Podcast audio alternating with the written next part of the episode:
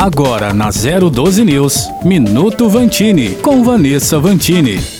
Um passeio pelo supermercado, pelo posto de combustível e pelo shopping pode ser que fique só no passeio mesmo, voltando para casa sem comida, tanque vazio e mãos abanando. Você já percebeu que a inflação veio com tudo, agora girando em torno dos dois dígitos? Preocupante, não é? Primeiro ela atingiu os combustíveis, depois as carnes, o aluguel, a energia, o gás. Agora está por toda parte. Chegou com o coronavírus e, pelo jeito, não vai embora, nem com a vacina. E para a inflação, então você sabe, ninguém está vacinado. É uma doença que se espalha rápido e que não tem esse tal remédio fácil. Geralmente é amargo que só traz juros altos e economia de mal a pior. A verdade é que mais dói. Ela afeta principalmente os mais pobres, aqueles que não se veem capazes de colocar comida na mesa. E a situação triste agora é essa: ninguém mais consegue segurar o preço para não perder cliente. O custo alto chegou ao comerciante, que se vê obrigado a repassar a alta para os consumidores. E aí é um círculo vicioso. Todo mundo acaba se acostumando, mesmo não acreditando com tantos aumentos. Restaurantes, oficinas, matéria-prima para produzir qualquer coisa. Tudo lá nas alturas. E como diria o velho Chico, o salário, ó. Vanessa Vantini para 012 News.